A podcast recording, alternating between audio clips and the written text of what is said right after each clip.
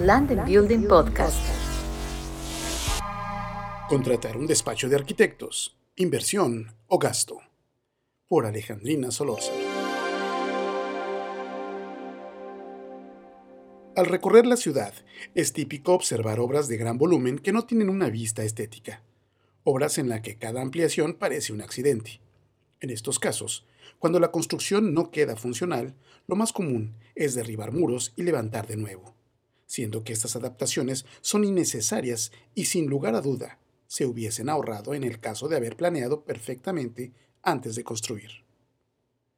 Bajo esta premisa, es importante tomar en cuenta el valor de nuestra obra y preguntarnos qué tanto estamos dispuestos a pagar por un buen diseño y una buena construcción. Aquí, la explicación es sencilla. Las obras perfectamente planeadas son estéticamente más atractivas, se venden a mejor precio y tienen mayor plusvalía en términos de reventa. Considerando la importancia de este gran proyecto que se tiene en mente, para el que se está dispuesto a invertir tanto dinero, tiempo e ilusión, Contratar a un despacho de arquitectura y a una empresa constructora supone la única garantía de que va a ser llevado a cabo por un grupo de profesionales y de que se obtendrá el resultado de calidad deseado.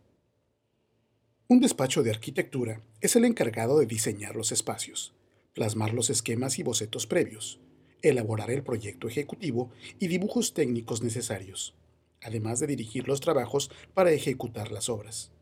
Por otro lado, la empresa constructora es la encargada de ejecutar los trabajos en campo. Muchas veces, ambos servicios se ofrecen por parte de la misma empresa, lo que es más cómodo y benéfico para la construcción al facilitar la comunicación entre ambas.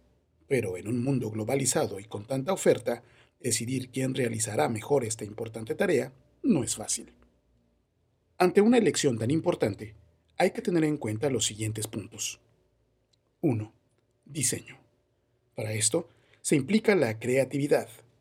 Cada despacho buscará que su proyecto sea único, especial y diferente, adaptado a las necesidades específicas del cliente que le contrata. 2. Formación y experiencia.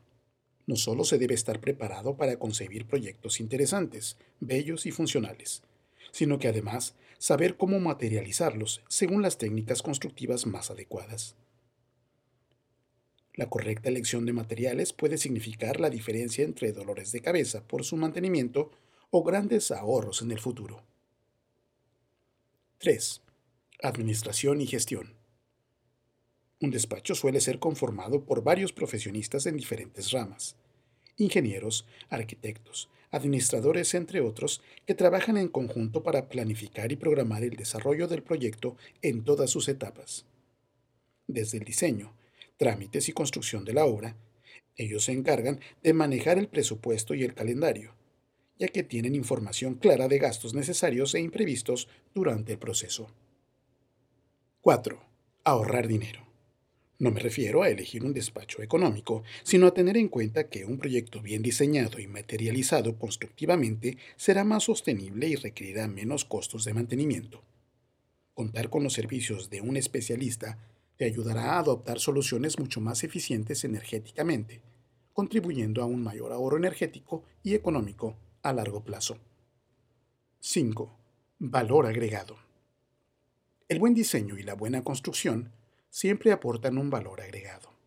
Mayor valor inmobiliario a una propiedad, atraer más clientes para un comercio o mayor productividad en los lugares de trabajo además de contribuir a la mejora de la calidad de vida de los usuarios y del entorno urbano inmediato. Es por todo esto, por lo que estoy convencida de los innumerables beneficios que conlleva la contratación de un despacho de arquitectos y una empresa constructora. Es preferible atrasarte uno o dos meses en el proyecto que construir una obra que no será funcional durante toda su vida. Alejandrina Solórzano, en London Building. Land and Building Podcast.